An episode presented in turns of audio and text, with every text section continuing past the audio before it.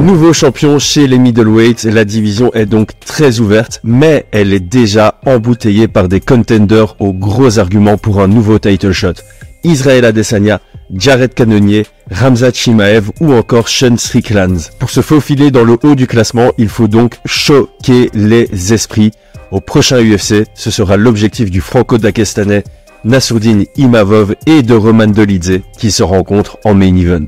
Roman Dolidze, classé numéro 8 dans la division, incarne la définition de choisis ton poison. Reste debout avec moi et goûte à la dynamite que j'ai dans les poings. Viens au sol avec moi et mange mon grand and pound en plus de mon calf slicer. 12-2 en professionnel, avec 7 victoires par KO et 3 par soumission, il affiche un palmarès UFC de 6-2. Il aura faim puisque sa série de 4 victoires contre Staropoli, Dokos, Ous et Hermanson vient d'être stoppé par Marvin Vettori. Face à lui, notre premier Frenchie en tête d'affiche dans UFC cette année, l'homme qui porte très bien son surnom du sniper russe grâce à sa précision et sa gestion de la distance. 11e au classement des 84 kilos, il est à 12-4 en professionnel, dont 4-2 à l'UFC. 5 victoires par KO, 4 par soumission et 3 à la décision, il veut retrouver du vert sur son palmarès. Après avoir infligé de lourds TKO sur Heinisch et Shai Baizan, il a pris la décision unanime contre Buckley lors de l'UFC Paris 1. Ensuite, il a été battu par Sean Strickland. Dans sa dernière sortie, sa masterclass contre Chris Curtis a malheureusement été arrêtée suite à une collision de tête sur un no contest. Une dynamique très intéressante nous attend entre ces deux combattants à la fois excellents et dangereux. Comme d'habitude, avec l'équipe, on vous analyse ça dans le moindre détail. Paris sur le MMA avec une Unibet. Quelle sera l'issue du combat? Une soumission? Un chaos? Paris sur la prime numéro 1 avec une Unibet. 100 euros de bonus sur ton premier pari. Merci à unibet.fr pour leur confiance. Grâce à notre lien en description, vous obtenez un free bet allant jusqu'à 100 euros lors de votre inscription. On vous le répétera tout le temps. Si vous décidez de vous lancer dans les paris sportifs, s'il vous plaît, faites-le avec une approche récréative de manière responsable. Faites comme nous. Voyez ça comme un moyen de devenir encore plus fan de notre sport qui nous passionne tous en analysant davantage tous les combats et en étant plus engagé quand vous les regardez. Ne voyez surtout pas ça comme un moyen de vous enrichir. Bonjour tout le monde, j'espère que vous allez bien et bienvenue dans le Game Plan épisode 4 de la saison 2024. Aldric, comment vas-tu? Salut Chris, bonjour à tous, ça va très bien, merci. Alors avant de commencer les amis, je vous invite à partager vos pronostics pour ce combat en commentaire. Alors Aldric, on va se lancer directement dans les pronostats. Chez notre partenaire unibet.fr, on a, notre, Nassourdine qui est donné favori à 1,58 contre 2,23 pour Delidze. On est donc sur un 60-40. Est-ce que toi, tu t'alignes à ça? Euh, Oui. Oui, euh, très largement, parce que je trouve en fait que Delidze est dangereux. Il y a, il y a un chemin de victoire euh, qui, se voit et, surtout qui est utilisé par ses adversaires. Depuis, moi, pour moi, on, va rentrer dans le détail technique après, mais depuis le combat contre Staropoli, euh, il take down plus. Il garde son énergie pour envoyer debout. Et, et du coup, euh, bah, on voit que quand tu vois que ah, Vettori, il y a eu zéro takedown. Et sur les deux autres combats, c'est des takedowns initiés par ses adversaires. Donc, euh, il vient faire un combat debout. Là-dessus, je pense que Nassourdine est largement, largement, largement favori. Et, euh, et je pense même que c'est son adversaire le plus fort debout qui va affronter, puisque moi, je le mets largement au-dessus de Staropoli euh, en stand-up. Bien sûr. Et j'ai rigolé, je t'ai fait un double pouce vers le haut pour ceux qui écoutent euh, juste et qui ne nous regardent pas. Parce que j'avais pris cette statistique un peu plus tard. Enfin, je l'avais mis dans mes notes un peu plus tard dans, le podcast, mais je vais, je vais la balancer maintenant. Euh, il a tenté qu'un seul takedown sur ses cinq derniers combats, alors qu'il en avait scoré, scoré, pas tenté, il en avait scoré neuf sur ses quatre premiers combats à l'UFC. Donc les quatre premiers combats à l'UFC, il réussit neuf takedowns. Et sur les cinq derniers combats à l'UFC, il en essaye que un et il le réussit pas. Euh, et effectivement, comme tu dis, euh, les moments où ça s'est passé au sol dans ces derniers combats, c'est plus à l'initiative de ses adversaires, notamment euh, de Jack Hermanson. alors de mon côté, pour les pronostats, je je trouvais ça sévère pour Dolidze quand j'ai regardé les, les, codes de Paris. J'étais vraiment, euh, genre, ah, bah, ça me paraît sévère pour Dolidze. Mais c'était avant mon analyse. Donc là, quand j'ai re-regardé les combats de Dolidze et ceux de Nassourdine, je trouve ça plutôt juste. Le 60-40, c'est, euh, assez juste. Et, et j'aime bien l'angle que tu choisis. Je pense qu'il y a un chemin très clair vers la victoire pour Nassourdine. mais on en parlera peut-être, enfin, on va élaborer ça davantage plus tard. Il a besoin d'un combat quasi parfait pour aller choper cette victoire, parce que face à lui, il y a Dolidze qui est euh, dangereux et opportuniste. Et donc forcément, face à quelqu'un de dangereux, opportuniste, t'as pas trop le droit à l'erreur, ce qui signifie que moi j'ai quelques craintes. Euh, mais voilà, pour moi, Nassourdine est légitime dans le statut de favori dans ce combat. Et euh, je propose qu'on continue sur la partie force et faiblesse du podcast en commençant par euh, Roman Dolidze, parce que évidemment ceux qui vont écouter ce podcast-ci connaissent peut-être ou certainement moins bien Dolidze que, que Nassourdine Imavov. Comment est-ce que tu le décrirais en tant que combattant? Hum, Tu sais, il y a, y a, un mal qui sévit dans le monde du MMA, c'est les grappleurs ou les lutteurs qui veulent devenir des strikers. Dès qu'ils ont commencé à goûter, euh, dès qu'ils ont commencé à goûter au chaos, euh, t'as l'impression que c'est une drogue et qu'ils veulent absolument euh, passer par là. Et je pense que c'est le piège euh, qu'il faut surtout pas éviter. Il faut toujours garder sa vraie nature. Euh, cela étant, euh, lui, c'est vraiment un puncher quand même. C'est pas super beau ce qu'il fait. Euh, debout, faut être honnête. Le combat avec Vettori, on a bien vu. Marvin, ce qu'il a sauvé, enfin sauvé, ce qui fait qu'il gagne ce combat, c'est pas sa défense ni ni comment dire ni son footwork, c'est le fait qu'il encaisse. Il y a eu deux trois alertes quand même où il prend plein fer, mais il a un menton en adamantium, Marvin. Donc, euh, ce que n'a pas forcément un. Alors, c'est pas une critique, mais je pense que là-dessus, il faudra faire attention. Tu parlais de combat parfait. Euh, il faut surtout pas aller à la bagarre avec ce mec-là. Pardon. Il Après, euh, le sol, c'est, je pense, en tout cas dans la catégorie, et je dis bien dans la catégorie, pourtant il y a plein de grappleurs dans cette catégorie, hein, à 84. Il y a des champions du monde de jeux de brésilien et tout, mais c'est le grappleur, je pense, le plus complet. C'est-à-dire que malgré le fait que tu as des, des, grands noms en 84 kilos euh, en, euh, au sol, il sait tout faire. Euh, leg lock, guillotine, bravo, euh, euh, garde ouverte. Il, il, a un panel technique très très large et il a des systèmes de leg lock hyper, hyper intéressants qui se rapprochent un petit peu de, de, ce que font les Gordon Ryan ou autres. Donc c'est un très très haut niveau au sol. C'est pour ça que je disais que c'était quand même dommage qu'ils s'en servent pas parce qu'il a, un, il a un sol de par jour. Euh, et voilà. Mais tu sens qu'il veut initier la bagarre et qu'il aime ça, faire tomber comme ça. Donc euh, c'est pour ça que je dis qu'il y a un chemin de victoire. Après, euh, on a vu ces takedowns, c'est c'est très instinctif, c'est c'est pas très élaboré. Le chain wrestling, il est brut un petit peu.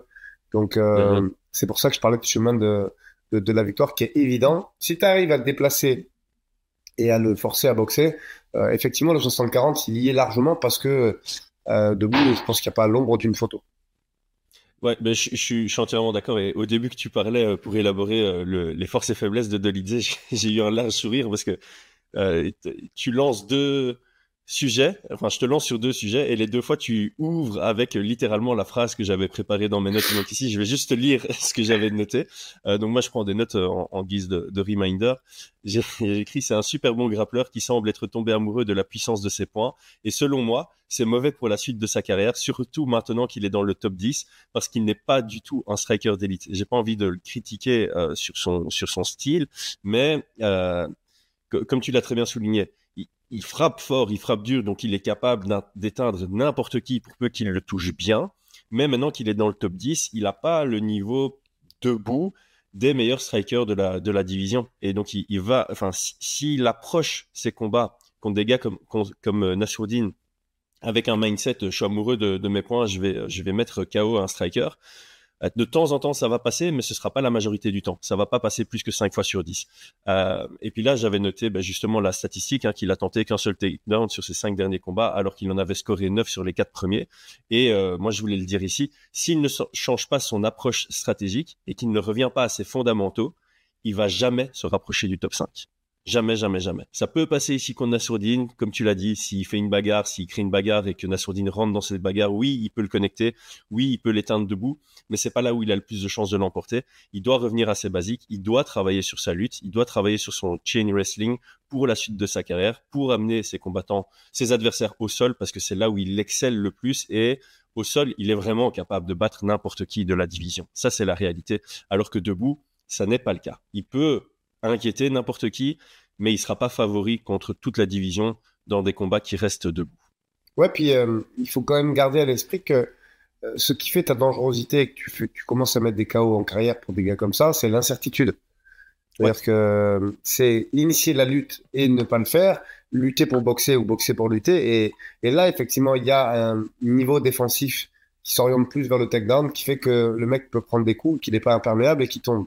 Si tu enlèves l'incertitude du jour au lendemain, euh, tu redeviens un, striker lambda et à ce jeu-là, euh, il y a dix fois plus fort que lui. Et en fait, c'est pour ça que je disais que c'était un mal. C'est-à-dire que les mecs tombent amoureux de ça, du chaos, de la puissance, de, de, de descendre quelqu'un avec leurs points. Ils veulent que ça recommence. Ils se disent en termes de gestion énergétique, bah, je vais arrêter d'initier le takedown. Je vais me concentrer sur le stand-up. Euh, et en fait, c'est une grosse faute parce qu'il n'y a plus le truc le plus important, c'est l'incertitude. Et c'est ça qui fait que le, le, boxeur, au lieu de faire un retrait du buste, il va euh, descendre un peu les mains pour euh, anticiper ton, le sprawl ou la, la défense sur la ligne d'épaule et que quand si, tu fais ton cross ou ton, ou ton pivot shift, bah, tu vas le toucher. Et, s'il n'y a plus ça, c'est du striking et à ce jeu-là, on sait que que que, que est au-dessus. Mais après, attends, il y a euh, il a 35 ans, c'est son dernier run à mon avis euh, vers euh, vers le top 5. Donc euh, attention, attention qu'il se soit pas remis en question sérieusement et que il est pas il est pas il est pas dit ok ben on va on va recommencer à initier au moins la lutte ne serait-ce que pour créer euh, euh la panique c'est ça c'est ça ou bien ou bien tu as aussi ce cas de figure où euh, quand tu analyses les derniers combats de, de Lidze, tu te dis, OK, il va se prendre pour un striker, il va venir striker avec moi. Et en fait, dans les deux premiers rounds, tu fais rien en termes de, de lutte.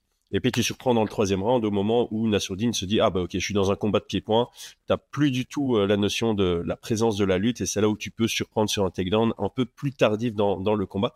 Mais euh, voilà à voir si euh, à quel point Dolidze approche le, le, MMA de façon cérébrale. J'ai l'impression qu'il vient quand même avec des, des stratégies puisque moi j'avais noté que debout il semble vouloir favoriser la garde ouverte. Au début, j'avais noté que c'était un droitier parce que j'avais commencé par regarder son combat contre Vettori. Puis j'ai regardé son combat contre Phil Hose où il, il, aborde le combat en gaucher. Puis tu vois contre Jack Hermanson où il, il, il passe de l'un à l'autre et tu as quand même l'impression qu'il essaye de faire en sorte que ses combats soient majoritairement en garde ouverte. Et ça, j'ai peut-être donné mon opinion dans la partie game plan du, du podcast. Avant ça, euh, comment est-ce que tu décrirais euh, Imavov? Euh, c'est euh, un diamant brut. C'est-à-dire que tu sens que techniquement, il y a il y a vraiment un truc sur ce, sur, sur ce, ce, combattant. Il, très, très, très beau à voir boxer. Euh, moi, je pense que bah, c'est vrai qu'il kick, mais je pense que vraiment l'essentiel de son efficacité, c'est son anglaise. Moi, je vois une anglaise de très haut niveau, même si ouais. il initie des kicks, qui travaille des fois au clinch et tout, mais je vois une très, très, très, très belle boxe anglaise euh, qui a souffert de critiques, mais euh, il faut la recontextualiser, la critique. On te dit, ouais, mais t'as vu, euh, il, il, il, fait pas tomber euh, euh, contre Strickland, mais qui fait tomber Strickland? Duplessis, il frappe comme un âne et, et il n'a pas fait tomber Strickland, il a, il a à peine fait reculer. Donc, euh, je pense que la boxe de Nassourdine, elle, elle souffre pas du tout d'un déficit de puissance, c'est juste euh, qu'il a eu des match-ups très très difficiles. Euh, mais mais ouais, là-dessus, c'est un, un, très très très bon technicien. Que dire d'autre? Bah, Au final, on n'en sait pas beaucoup sur son sol, malgré tout. On sait que là, euh, et on y reviendra dans le podcast, il y a eu un changement de camp complet, changement de head coach, changement de sparring, euh, tout, tout, tout a changé. Donc, euh, à voir comment il va, il a absorbé tout ça et, et j'espère que ça ne le dénaturera pas trop. Mais je pense pas parce que je connais assez intimement les gens qui étaient dans, dans, dans son corps et je pense qu'il y avait que de la qualité. Donc, euh, voilà, je, je, je, quand il n'est pas énervé, une très bonne science du déplacement je dis quand il n'est pas énervé parce qu'il y a beaucoup de conneries qu'il fait qui sont dues à, à, à l'aspect émotionnel euh, du. De, Arrête du... d'anticiper tout ce que j'ai envie de dire dans ce podcast. tu vas finir par le faire tout seul, je te jure. mais non, mais c'est vrai, tu sens qu'il y a des erreurs qui sont liées à, à, qui sont uniquement liées à l'émotion et à l'affect et, mm -hmm. et, et, donc, mais bon, malgré tout, pareil, de, je, je sais pas si ça aura lieu aussi parce que Dolidze c'est pas un trash talker. Euh, tu vois? Arrête de parler. C'est dans la laisse, partie gameplay ça. Non, non, non, j'ai quand vas-y, continue, continue, mais ça me fait trop rire. mais, euh, mais ouais, ouais tu sais, j'ai un peu regardé ça. Et ça, c'est des trucs que je faisais pas du tout, tu vois, avant de bosser avec toi. Et je, je le dis souvent, euh, le côté un peu investigation sur ces trucs-là, le Instagram, est-ce qu'il trash talk, je, je me limitais à l'aspect euh, euh, vraiment essentiellement technique de l'analyse. Et en fait, c'est une connerie. Parce que quand tu vois euh, certains combats qu'a fait Nassour, il y a un côté affect qui aurait pu lui coûter qui j'ai bien qui aurait pu parce que ça, ça n'est pas arrivé, que ce soit à Paris ou, dans d'autres fights, mais euh, ça peut compter, tu vois. Je pense que avec euh, un petit un petit trash talk, même pendant le combat, tu vois, tu peux initier une bagarre et profiter de ça pour lutter. Euh, s'il n'a pas travaillé sur cet aspect, parce que pareil, c'est des combattants malgré tout. Quand ce sont des combattants jeunes, que tu, tu peux t'attendre quand même beaucoup plus facilement à, à une marche de, de, progression pendant pendant les mois où ils ont apparu. Donc, euh, à voir un petit peu comment il a bossé là-dessus. Mais, euh, mais, mais ouais, ouais, grosse, grosse boxe anglaise, une bonne science du déplacement s'il est free dans ses émotions.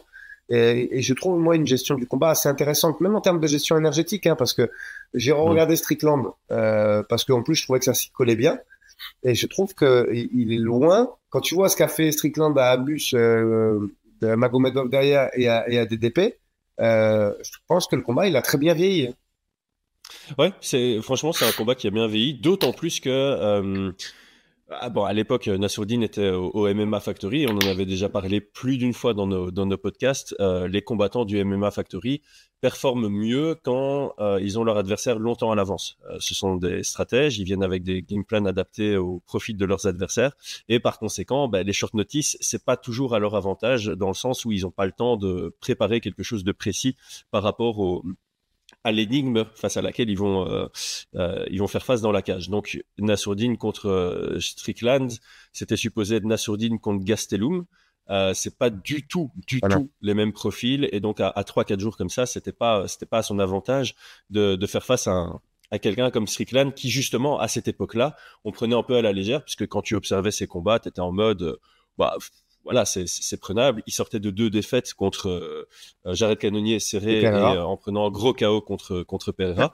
Donc tu avais tendance à, à, te dire OK, bon ben oui, je vais accepter ce combat parce que euh, voilà, il suffit que je sois pas dans son boxing range pour euh, pour l'emporter et au final quand tu es dans la cage avec lui, c'est là où tu te rends compte qu'il t'absorbe dans son range et dans son jeu. donc ouais, c'est clairement une défaite qui a qui a très bien vieilli forcément. moi, du côté de pour, pour Imavov, pour résumer un peu ce que j'avais noté, c'est il est grand, rapide et précis et il combat comme quelqu'un de grand, rapide et précis. Ça paraît bête à dire, mais je trouve que c'est important parce que le MMA, c'est ça. Aujourd'hui, le MMA, c'est que des styles uniques. Donc, quand tu regardes dans le haut du classement, c'est que des gens qui ont trouvé un style qui leur est propre et qui permet justement de, performer à haut niveau. Et euh, quand tu commences le MMA, dans ta première année, c'est important de trouver un peu ta voix, de trouver qui je suis en tant que combattant et de peaufiner ce style, de pas commencer à essayer de d'être l'image de ton coach ou l'image de ton partenaire d'entraînement. c'est vraiment quelles sont mes forces en termes de morphologie, en termes de déplacement, en termes de voilà de, physique, en termes de préférence et travailler dessus pour euh, en faire des, armes. Et je trouve que Nassourdine, il a euh, très bien compris qui il était en tant que combattant et il a travaillé sur ces forces-là. Donc il a travaillé sur comment combattre en tant que personne assez grand pour la division, quelqu'un qui a une bonne vitesse et quelqu'un qui est très précis dans son jeu. Euh, je trouve qu'il a une excellente gestion de la distance. Il a un jeu en in and out euh, qui est très qualitatif. Euh, il a un peu cet objectif toucher sans être touché. donc là, ça revient à ce que tu as dit. C'est pas quelqu'un qui qui, qui, va ancrer ses pieds pour mettre un chaos sur une frappe, c'est quelqu'un qui va toucher. Et je pense qu'on se rend pas compte à l'écran, un peu comme Cyril Gann. Encore une fois, hein, le, le, lien MMA Factory qui est là, un peu comme Cyril Gann. Quand tu regardes, tu as l'impression que ça frappe pas fort, mais en fait, quand tu es dans la cage contre eux et que tu te fais touché par un de leurs jabs, tu fais ouf, j'ai pas envie. L'exemple que je cite tout le temps, c'est Cyril Gann contre Volkov. Volkov, je pense que dans le premier round contre Cyril Gann, il disait ah ben quand j'ai analysé, je m'attendais pas à ce que ces jabs me fassent aussi mal. Alors ça les fait pas tomber, mais ça les sort de leur jeu. Euh, donc avec Brian, on avait déjà parlé de sa lutte, euh, je pense, dans l'analyse de son dernier combat. On, on, sent une lutte qui est en constante amélioration. C'est pas le point fort de son jeu, mais on l'a vu contre Chris Curtis. Il a bien exploité sa lutte offensive. C'est le premier qui a fait tomber Chris Curtis à l'UFC. C'est pas rien. Euh, et il a un très bon grappling de contrôle. Il a vraiment des bons, des bonnes positions au sol. Euh, il arrive à bien contrôler. C'est vrai, contre Curtis, il a fait des bonnes prises de dos et tout. C'est vrai ce que tu dis. Ça avait bien évolué positivement. Oui, c'est ça. Ça avait bien évolué entre euh, contre Buckley, il avait montré des belles choses, mais comparativement à ce qu'il a montré contre Chris Curtis, tu vois vraiment une progression sur cet aspect-là. Par contre, dans les faiblesses, moi j'en ai noté deux. Euh, il recule beaucoup en ligne, donc il a un très bon jeu de jambes, mais par contre quand c'est défensif, il est fort linéaire. Euh, un peu euh, Max Holloway, il est très linéaire aussi dans ses dans ses reculs défensifs et ça l'a pas empêché d'être un des meilleurs combattants de, l'histoire en, featherweight. Mais voilà, un, un axe d'amélioration, c'est être capable de sortir avec une rotation en, cercle, ça pourrait l'aider dans ce combat-ci en tout cas. Et il semble quand même fatigué dans les échanges en grappling, surtout si c'est pas lui qui a le contrôle. Et donc ça évidemment c'est important dans, ce combat-ci. Donc voilà pour ma, description. Tu as fait la tienne. Je pense qu'on peut passer à la partie au cœur de ce podcast, la partie game plan. Donc si tu étais dans le coin de de Lidze, qu'est-ce que ce, quelles seraient les les grandes lignes sur lesquelles tu le ferais bosser pendant euh, le training camp pour affronter quelqu'un comme Nassoudi Très clairement, mettre de l'incertitude dès le début. C'est-à-dire que même deux rounds, j'ai peur que ce soit un peu tard parce que comme tu l'as très bien dit, euh, Nassour, il cogne.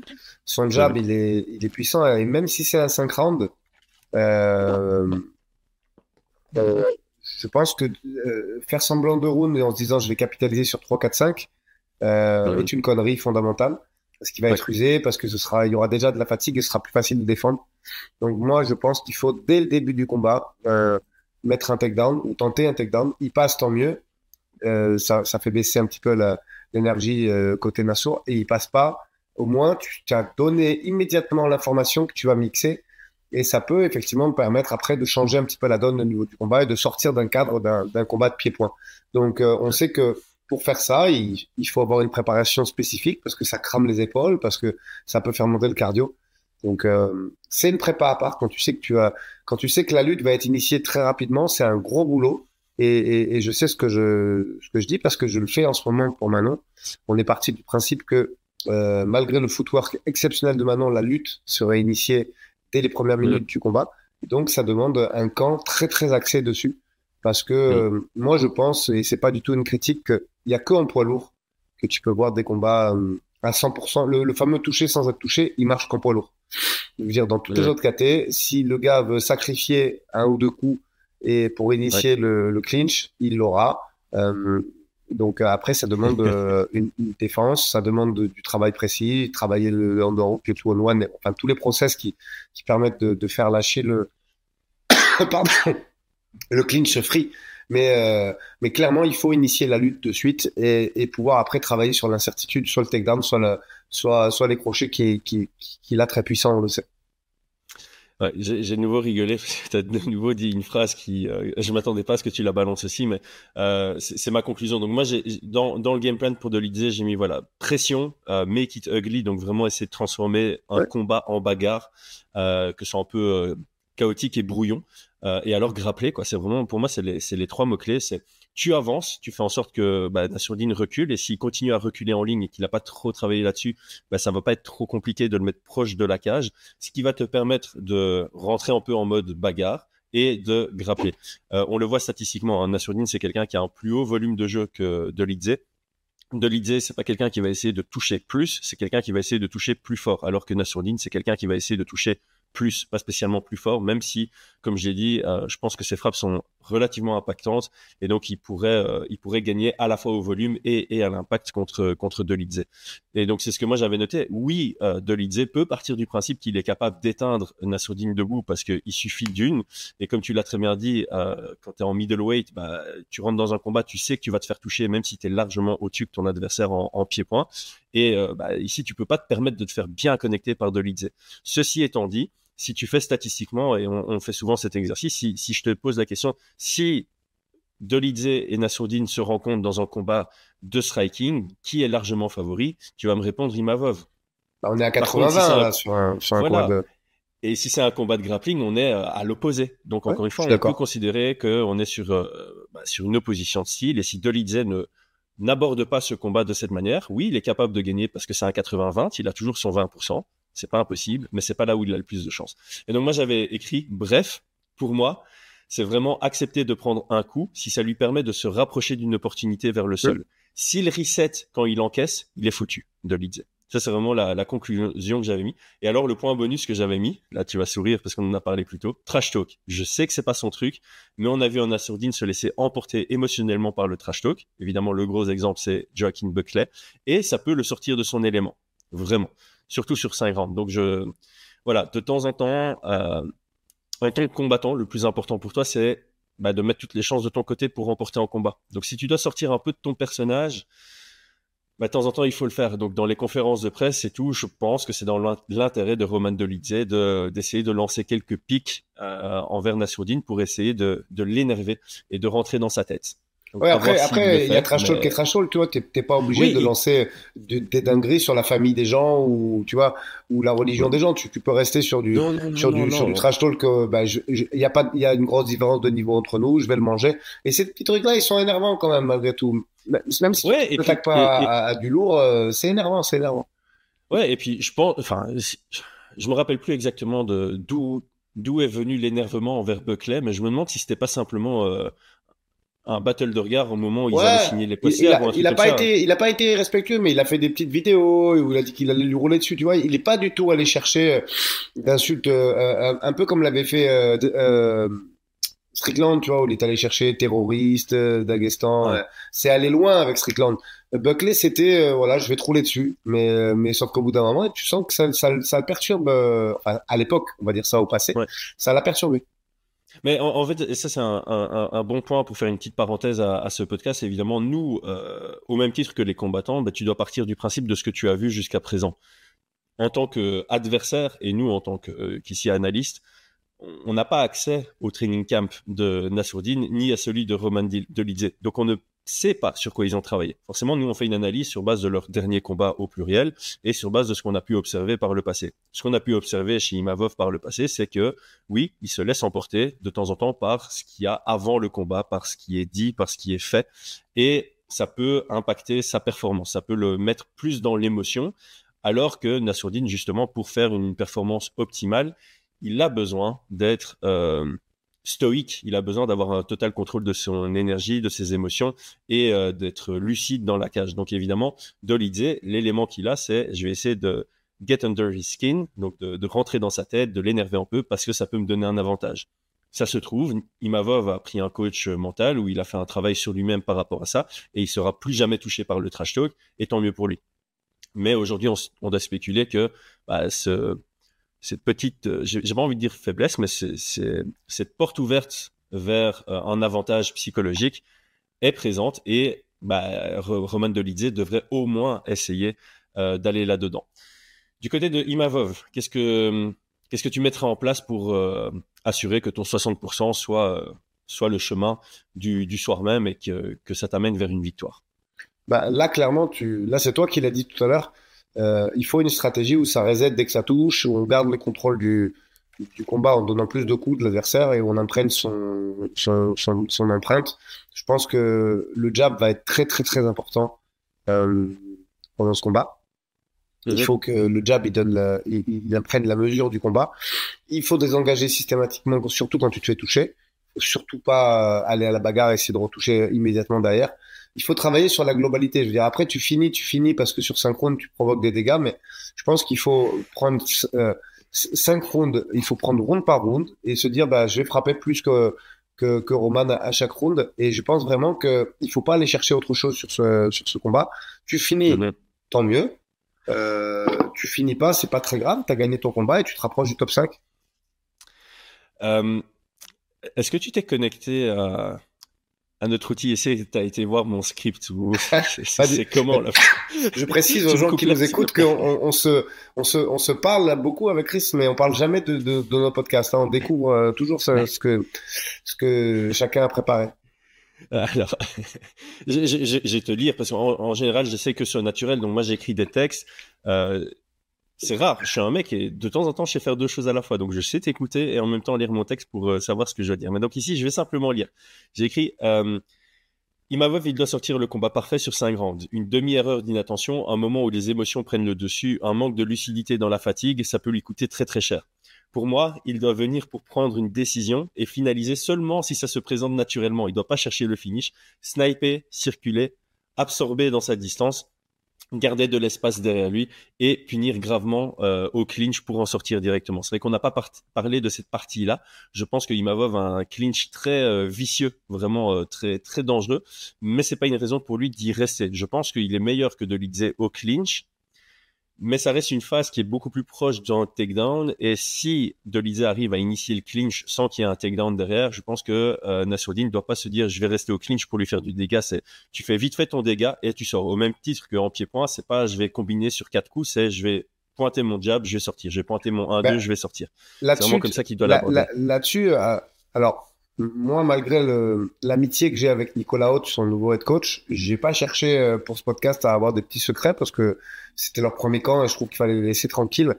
Après, euh, quand tu vois le casting qu'a mis en place Nicolas, je pense que là, on a la quasi-certitude que c'est ça qu'ils ont travaillé. Pourquoi? Parce Ouais. que Thomas Loubersal, c'est la science euh, à l'état pur de comment annuler un clinch pour euh, repartir dans ta, dans ta position initiale. Et, euh, et même si dans le, dans le jeu de Thomas lui-même, c'est pas pour boxer parce que c'est un grappleur, il casse le clinch pour repartir dans un clinch où lui, il est favorable, où lui, il peut faire tomber. Donc euh, ça, c'est vraiment l'empreinte de Thomas. C'est annuler le jeu de l'adversaire. Et, euh, et quand descend Nicolas et Thomas, tu peux être sûr qu'ils ont travaillé au détail près chaque euh, takedown qu'il a pu faire à l'époque de ses débuts à l'UFC, de ses trois quatre premiers combats, et notamment contre Staropoli où il en fait cinq en même combat réussi. Euh, je crois qu'il en rate deux et qu'il en réussit cinq. Donc euh, je pense qu'ils ont retravaillé là-dessus quand même et qu'ils ont et euh, vraiment que on va voir un Assourdine avec un clinch euh, et une défense de lutte proactive, c'est-à-dire qu'il va il va casser la position et revenir à chaque fois euh, sur une position neutre, tu vois. Euh, parce que c'est quand même la, la Thomas là-dessus, on, peut dire ce qu'on veut. Euh, et moi, je l'ai fait venir à Nice, c'est pas pour rien. Euh, c'est un très très grand. Souvent, on reste un peu bloqué par son jeu. On dit ouais, il est costaud. Non, non, non, non. Il y a énormément Mm. de science dans ce que Ouais. fait Thomas, énormément d'analyse. Et, là-dessus, c'est une certitude qu'il aura les armes. Une certitude. Et et t'as as, l'impression, bon, ça, ça va être la question du membre, donc euh, je, je spoil un tout petit peu, mais t'as vraiment l'impression qu'au final, la transition de euh, Nassourdine du MMA Factory, où le système anti-lutte est très très bon, vers euh, Nicolas et, et Thomas pour ce combat qui ont un très bon euh, système anti-clinch, ça euh, se complémente très très bien pour affronter euh, Dolidze. Euh, donc ici, comme tu as parlé de annuler, tu vois, tu, tu, tu annulais le clinch. Il y a un petit élément que j'avais noté, c'est je pense que Dolidze ici va venir en gaucher dans ce combat pour essayer d'annuler le jab de Nassourdine parce que voilà par, par défaut tu te dis ok si je suis face à quelqu'un qui a pense. un bon jab, je me mets en garde ouverte parce que en garde ouverte le jab s'annule. Sauf que quand tu affrontes quelqu'un du MMA Factory, on l'a très bien senti, Cyril Gann en garde ouverte, son jab est excellent. Taylor Lapillus en garde ouverte, son jab est excellent. Nassourdine en garde ouverte, son jab est excellent. C'est une équipe qui a très très bien travaillé ce, ce jab en garde ouverte. Donc ici, je pense que ce serait, je vais pas dire une erreur, oui, ce serait une erreur euh, pour euh, de penser qu'il va venir dans ce combat en garde ouverte et que par défaut, ça va un peu annuler le, le, le jab de, de Nassourdine. D'ailleurs, on l'a vu contre Vettori, hein, Roman Dolidze, c'est quelqu'un qui s'est mis en garde ouverte et qui aime bien venir attraper cette main. Mais ça, c'est une erreur face à quelqu'un comme euh, Nassourdine et c'est une erreur face à quelqu'un comme Taylor Lapillus, par exemple, si tu essaies d'attraper sa main, il va, il va venir la pointer dans ton, dans ton nez juste avant. Ok, je propose qu'on passe à, à la question du membre, Ouais. puisqu'on a un tout petit peu teasé euh, tout ce qui est parti euh, changement de camp, etc., etc. Donc avant, euh, avant de parler de ça, je vais évidemment préciser, vous pouvez rejoindre la chaîne en tant que membre pour nous supporter dans notre projet, et cela vous donne accès à des avantages comme des vidéos exclusives qu'on fait chaque mois ou euh, des questions qui sont prises dans nos podcasts comme ici. Donc Merci déjà à tous les membres d'avoir euh, posé vos questions. Elles sont toutes à chaque fois pertinentes. Ça me donne envie de faire un podcast à part où on prend juste le temps de répondre à vos questions sans réelle structure du podcast. Ici, j'ai pris une question qui est revenue euh, plusieurs fois, notamment du côté de Team Emma et de Arsène LVY. Donc, c'est une double question. hein. Qui est Nicolas Haute Euh, Je reviens. Qui est Nicolas Haute, son nouveau head coach, et qu'est-ce que le changement de camp peut apporter de positif comme négatif du côté de Nassourdine Imavov. Étant donné que je t'ai envoyé la question hier soir, je te laisse la place pour commencer la réponse. Euh, T'as vu, j'ai promis pour la nouvelle année de, de plus être véhément sur Twitter et, je ne le suis plus, mais j'ai quand même pulvérisé un mec la dernière fois euh, et, je lui ai fait tellement de pression qu'il a annulé son commentaire et il disait j'ai peur pour Nicolas, euh, pour euh, Nassourdine, Nicolas c'est un préparateur physique, blablabla. Bla. Euh, donc ça permet de, faire la transition assez euh, assez proprement. Nicolas Haute, c'est bon déjà. Euh, c'est un, un, un, une personne que j'affectionne beaucoup. Euh, euh, j'ai passé pas mal de temps avec lui. On a été en équipe de France, euh, IMAF ensemble, euh, entraîneur. Donc j'ai passé euh, plusieurs semaines avec lui euh, sur des compétitions. Euh, effectivement, il est, il, est, diététicien et préparateur physique, mais euh, en premier lieu, c'est un combattant de MMA et c'est un entraîneur de MMA. C'est-à-dire que il a fait euh, je, je, Nico, pardonne-moi si je dis une connerie, mais je, je crois que c'est demi-finale IMAF euh, euh, à Las Vegas. Donc c'est un très très haut niveau. Euh, il a fait le Cage Warrior derrière. Euh, ouais, j'étais, j'étais là pour son combat au cage j'étais là avec Brian. Euh, et, et, et, et, tu sens qu'il y a une recherche de perfection et d'efficacité chez ce garçon. Quand j'ai parlé de ça avec lui, il dit, mais Nico, pourquoi t'as arrêté? C'était, ça commençait bien. Il m'a dit, ah, j'ai vu très vite que je serais pas au, très haut niveau. Et, et c'est tout à son honneur ce que je dis là parce que euh, il a arrêté sa carrière parce qu'il s'est dit je suis pas mauvais, mais je n'arriverai pas à performer euh, euh, et à répondre aux attentes et aux objectifs que je me suis fixés. Et déjà quand un mec te répond ça, euh, tu te rends compte déjà de la recherche de, de perfection et de et, des objectifs qui se met. Donc ça c'est pour la petite anecdote de pourquoi il a arrêté sa carrière prématurément.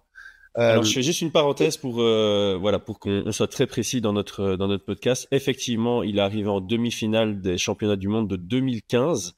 Ça. Et pour l'anecdote, il perd contre euh, Franz Mlambo, qui a gagné la finale derrière. Et euh, Franz Mlambo, Mlambo, pour ceux qui suivent le, le PFL, le connaissent puisqu'il est arrivé en, en finale euh, du PFL Europe bah, l'année qui vient de, de s'écouler. Donc voilà, en premier lieu, c'est un fighter. Euh, qui est devenu coach parce que euh, ses exigences en tant qu'être humain euh, n'étaient pas en adéquation avec les, le niveau qu'il pensait avoir en tant que fighter. Donc ça déjà, le gars il te parle comme ça, tu te rends compte de, à qui tu as affaire. Derrière ça, effectivement, euh, il est préparateur physique, il a été responsable de la performance au MMA Factory pendant des années. Euh, mais c'est c'est un vrai head coach de MMA, je veux dire de par son expertise, l'équipe de France IMAF, son ses qualités de combattant, le, il affectionne aussi le jiu-jitsu brésilien. Je crois qu'il est ceinture marron. Peut-être même qu'il est passé noir depuis. Il était ceinture marron quand on était aux, IMAF ensemble. Donc euh, très clairement, il a ce côté euh, prépa physique, euh, nutrition, mais mais le, le truc euh, de, de, dire ouais c'est un préparateur physique, c'est totalement erroné. C'est un vrai head coach de MMA qui a de l'expertise et de l'expérience. Parce que pareil aux IMAF, c'est tu sors de là, tu as, as, coaché 15 combats. autant c'est profitable pour les fighters, mais c'est aussi très très profitable pour les entraîneurs d'être confrontés à ce type de compétition. Donc on sait que Nicolas a pris en charge le camp. Euh, on sait que euh, il a fait, il a confié la partie préhension à Thomas Loubersan. Pareil, euh, rapidement sans développer. Je pense que Thomas Loubersan aujourd'hui, il a un nom qui fait qu'on n'a pas besoin de passer 10 ans à le présenter. C'est quand même le Français qui a obtenu les plus grands résultats en ADCC. Et, et c'est surtout euh, euh, là où il est intéressant, c'est que c'est pas des qualités qu'il a. Euh, des fois, tu as des résultats. Je, et tu dis que le mec est fort en grappling, il est fort en grappling, mais il peut, il peut rien t'apporter parce que lui, il a son style à lui. Il fait, par exemple, je sais pas, la rubber ou il a des systèmes de leglock. Et puis derrière ça, euh, c'est compliqué. Il va te montrer des trucs, mais c'est pas ton jeu. Thomas, il a été numéro un mondial à DCC en annulant le jeu de ses adversaires. Et c'est ça qui est fort, et c'est là où il est productif en tant que, que coach de grappling et de préhension, c'est que c'est ça, et c'est exactement ça euh, dont, dont euh, a besoin. Euh, on sait aujourd'hui que debout, il est fort, et que s'il arrive à reset le, le, travail au clinch et de préhension de ses adversaires, il sera encore plus fort. Donc euh, là-dessus, pour le casting, c'est 20 sur 20. Voilà, il n'y a rien d'autre à dire. On sait que Nico, mm. il a travaillé sur les aspects en plus de Dolezé, puisque il l'a mis sur les réseaux. Ça s'est fait volontairement pour bien montrer au camp de, de on est là, on bosse. Euh, il a fait venir des intervenants sur la garde ouverte, il a fait venir des intervenants sur les leglock. Et c'est pas pour. Il a la science aussi de la communication parce que ça c'est fait exprès. Il communique pour dire bah tiens vas-y amuse-toi, euh, on a bossé. Et, c'est des choses moi, que j'aime beaucoup, que j'ai remarqué euh, en investiguant un petit peu pendant ce camp. Donc, hâte de voir ce que ça a donné. Et, et pour terminer, je pense qu'il n'y aura pas. Alors, Nicolas Haute, c'est pas un pur produit du MMA Factory. Il a son analyse et son expertise. Mais ce que je veux dire par là, c'est que euh, il connaît les process parce qu'il y a été pendant des années. Thomas aussi, il y a été pendant alors beaucoup moins longtemps, mais il y a été aussi. À partir de là, je pense que c'est un environnement plutôt familier euh, pour euh, pour Nassour et que et que du coup ce côté négatif d'un changement drastique euh, complet du truc il y est pas tu vois parce qu'ils se connaissent déjà d'avant Nico il devait sûrement gérer sa prépa physique en tout cas à l'époque donc à partir de là c'est je pense qu'il y a une certaine alchimie dans le truc et que malgré tout comme ils ont bossé déjà ensemble précédemment il n'y a pas ce il a pas cette fracture et, et ces process qui, qui changent du jour au lendemain, tu vois. Je pense qu'il y a vraiment une continuité dans ce qu'ils faisaient et que honnêtement, je vois aucun aspect euh, négatif à cette collaboration. C'est ça. En fait, le, le, truc, c'est qu'en général, le point négatif que tu peux trouver dans un changement de camp, c'est euh, typiquement bah, devoir recréer des nouvelles habitudes, euh, refaire confiance à quelqu'un de, de nouveau, euh, te plonger dans un nouveau bain, et il y a toujours un, un laps de temps qui est nécessaire avant d'être vraiment à tes aises et de pouvoir reprendre une préparation optimale. Là, le fait qu'ils se connaissent d'avant et qu'ils connaissent un peu le, l'environnement duquel Nasruddin vient, ils ont pu euh, établir, je pense, une, phase de stabilisation, on va dire, dans, la nouvelle équipe qui est euh, très très fluide et qui permet euh, de, bah, de rester dans une préparation optimale. Ça, c'est la première chose. Alors, le deuxième point que, je voulais dire, moi, par rapport à, tout ça, c'est que Nicolas Hutt, on le connaît évidemment bien dans le MMA FR, mais il n'a pas encore, en tant que head coach, été dans un si haut combat. C'est la première fois que euh, voilà, il a quelqu'un en, en, main event de l'UFC, donc c'est énormissime pour lui. C'est une grande marche à passer. Et connaissant le le sérieux de Nicolas Hott, on sait qu'il va euh, il va tout donner en fait. Je, je pense qu'il a vraiment donné tout tout tout de sa personne pour faire une programmation aux petits oignons pour que euh, puisse sortir la, la, plus haute performance. Et je, ça, je pense que c'est un élément très positif en fait. C'est euh, il n'y a rien qui sera laissé au hasard. C'est euh, la plus belle opportunité pour euh, Nicolas Hott pour euh, voilà s'installer comme un des meilleurs coachs du MMA français. Et donc il va pas, il va clairement pas passer à côté parce que à mon avis c'est un de ses objectifs de vie, c'est de faire ça. Et donc là pour l'image, pour la crédibilité qu'il peut prendre sur un seul combat, il aura tout fait pour que ce soit que ce soit parfait. Ah ouais, très, rien à rajouter, très juste. J'en profite juste pour dire parce que moi on abonnez-vous. Posé... Ah ouais, suivez-nous, abonnez-vous. et, euh, et c'est vrai ce que tu dis. Moi, moi on m'a posé la question sur Insta euh, parce que j'avais pas participé, j'étais malade comme un chien encore. En ce moment, je suis pas épargné, je suis désolé. Euh, euh, je, je, je, choque toutes les merdes euh, possibles et imaginables. Du coup, j'avais pas malade parlé... comme un chien, mais c'est un chat qu'on entend euh, dans ouais, le fond. Là. Exactement. Et en fait, euh, j'avais pas parlé de, de, de, de de ma vision des, des, meilleurs coachs français et des awards des meilleurs coachs français, mais je vais en profiter de là pour faire une aparté de 10 secondes. Moi, je vais vous donner quatre noms, comme ça, je suis large et je me mouille pas trop. Et dans ces quatre noms, il y a bien évidemment euh, Nicolas Haute, il y a, il y, a, il y a Nico, il y a Gaëtan Hurtel, euh, dont j'apprécie énormément le travail.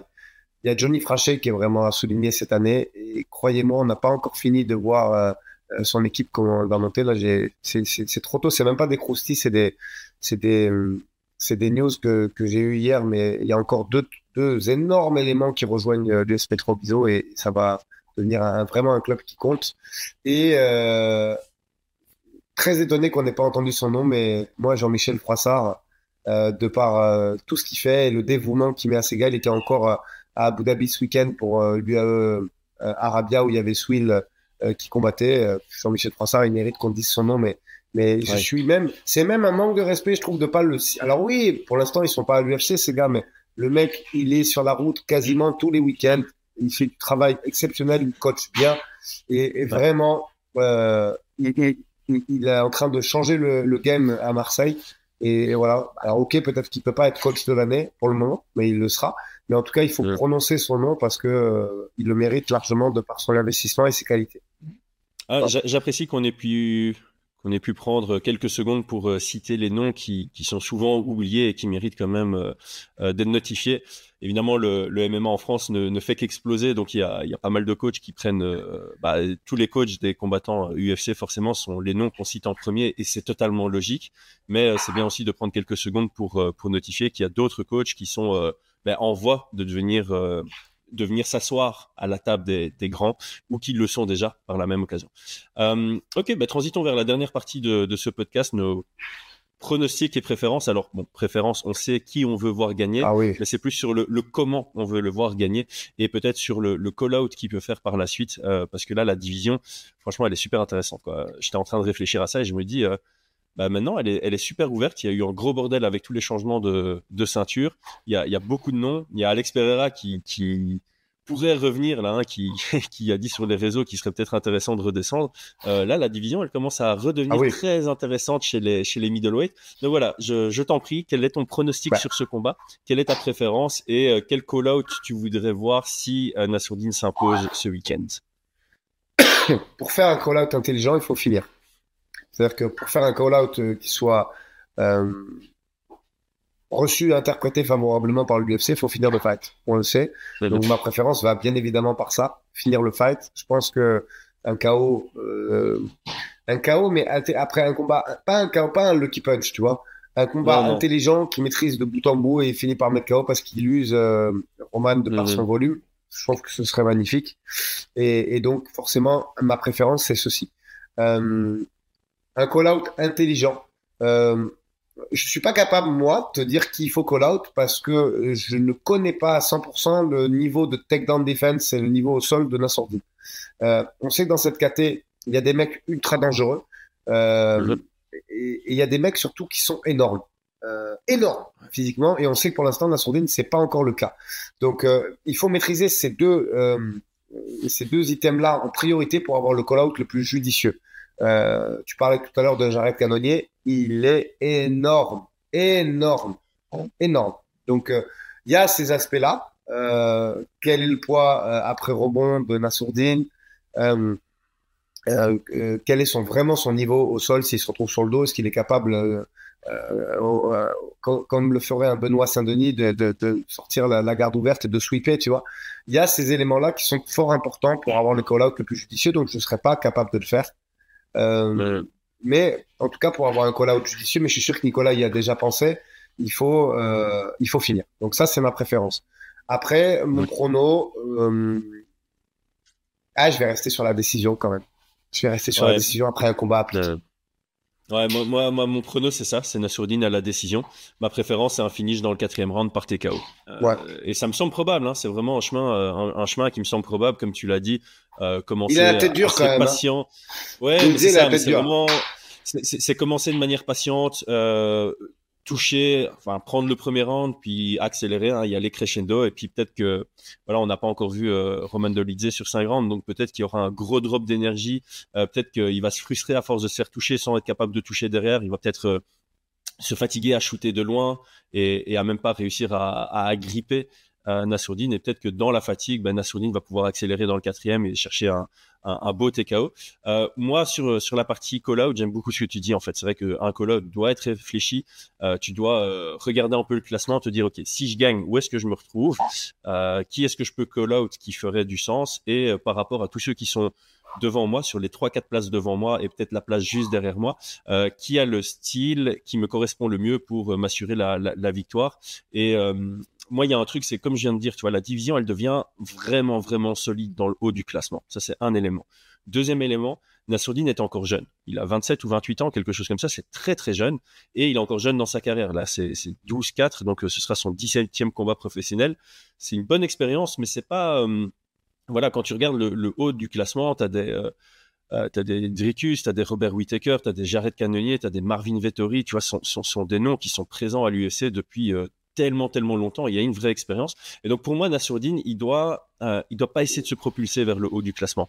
Il doit y aller step by step. Il doit prendre son, euh, son, son, expérience. Il doit pas aller chercher le top 3 après une victoire contre, euh, contre Roman Dolidze. Pour moi, voilà, selon le style, les deux noms qui ressortiraient, ce seraient Brendan Allen ou Marvin Vettori. C'est vraiment, euh, c'est le numéro 5 et le numéro 7 de la division, en sachant que Roman Dolidze, il est numéro 8.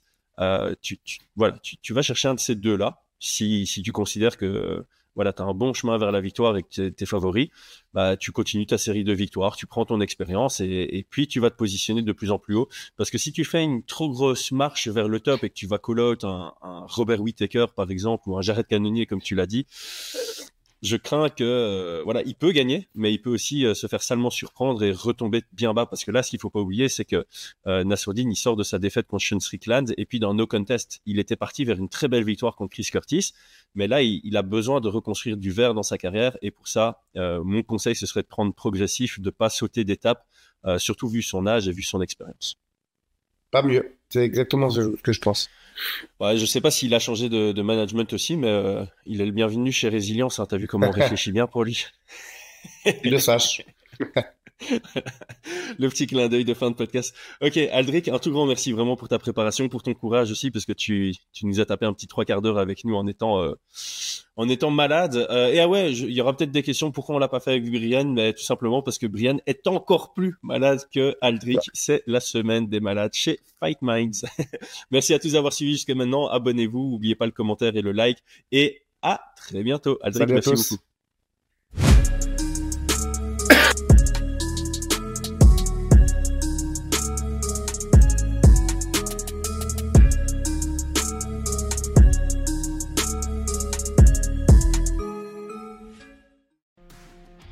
Et c'est tout pour aujourd'hui. L'équipe Fight Minds te remercie d'avoir investi de ton temps pour écouter le fruit de notre travail et de notre passion commune pour le MMA.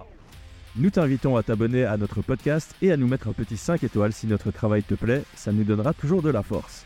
Et si tu veux donner un petit coup de pouce à notre projet, parle de nous autour de toi, ça contribuera à notre développement.